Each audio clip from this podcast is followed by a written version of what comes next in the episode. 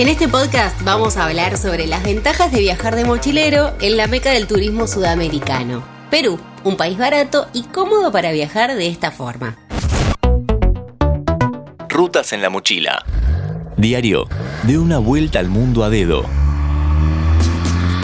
Hola, ¿cómo estás? Bienvenido a este diario de una vuelta al mundo a dedo. En esta oportunidad hablaremos de Perú, país súper elegido por viajeros de todo el mundo, debido a que es económico y su comida es famosa en todo el globo.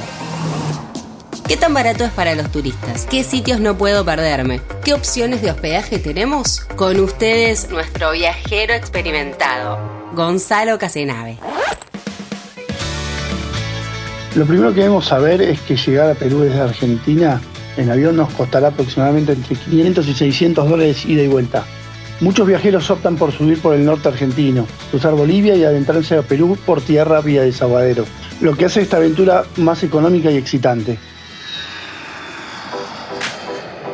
Como nos cuenta Gonzalo, si llegamos por avión, nuestro destino principal será Lima, la capital del país.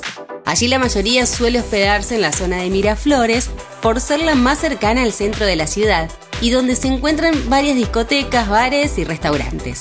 No podemos dejar de recorrer el malecón donde tendremos una vista impresionante al mar Pacífico, con sus grandes olas y unos atardeceres únicos. Si llegamos vía terrestre desde Bolivia, no podemos perdernos el lago Titicaca, que es el lago navegable más alto del mundo y donde en la ciudad de Puno se encuentran las islas flotantes de los Uros, un lugar ícono de la zona. Siguiendo al norte, haremos una parada casi obligada en Arequipa, la ciudad al pie del volcán Misti. La ciudad blanca, como la llaman, es de las ciudades más pintorescas del Perú.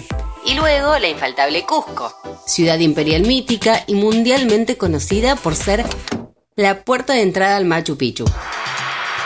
Para llegar a Machu Picchu tendremos que tomar un tren hasta la hidroeléctrica y caminar unos cuantos kilómetros hasta Aguas Calientes, el pueblo que está al pie de la antigua ciudad inca más conocida del mundo.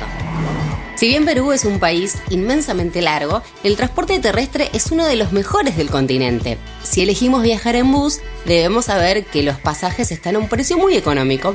Por ejemplo, un colectivo desde Lima a Piura, en el norte del país, muy cercano al Ecuador, el pasaje puede costarnos tan solo 10 dólares. Los hay más baratos, con menos comodidades, y los hay más caros, con todas las comodidades. Realmente los buses de larga distancia en Perú son de lujo. También es posible hacer dedo en Perú, si bien la gente que te levanta es mejor aclarar antes de subir que tu intención es viajar gratis, sin pagar, porque en este país es muy normal que la gente que te recoge en la ruta te pida dinero al bajarte, así que mejor es aclararlo antes de pasar un mal momento. Mi consejo es que si vas a hacer dedo, es que primero analices bien desde dónde puedes arrancar y cómo llegar al punto donde creas que es mejor pararte con tu cartel. Por lo general, las afueras de la ciudad donde haya una rotonda o una luma de burro o incluso una estación de servicio son los mejores puntos para comenzar, debido a que los conductores van a baja velocidad y tienen más tiempo para decidir si te levantan. Para finalizar con esta breve guía de cómo viajar de mochilero por Perú, quiero decirte que los alojamientos en Perú suelen ser económicos y hostales hay a montones. Lo mejor es que vayas chequeando en booking.com donde te dicen el precio por noche y las comodidades donde también puedes ver fotos y ubicación del hostal. Al ser mi primer podcast, les voy a recomendar que si quieren intentar viajar a dedo, busquen en Google algunas entrevistas que me hicieron. Mi nombre es Gonzalo Casenave, donde doy tips y consejos para viajar por el mundo de mochilero. Para cerrar, hablemos de gastronomía.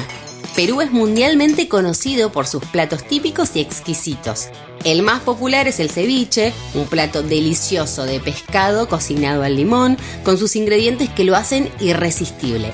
Consejo, el picante es muy picante. Lo mejor es pedir sin picante o menos de lo normal. Debemos vivir la experiencia de comer en el mercado de alguna de las ciudades que visiten. Sus platos son súper económicos y preparados por gente que arrastra de generación en generación recetas caseras. Amigo oyente, te invito a que nos sigas en Spotify para más consejos para viajar de mochilero por el mundo. Mi nombre es Gonzalo Casenave y nos vemos en el próximo destino. Mantenete informado siguiendo nuestras redes sociales. Interés General Podcast en Instagram, Spotify, Twitter y YouTube.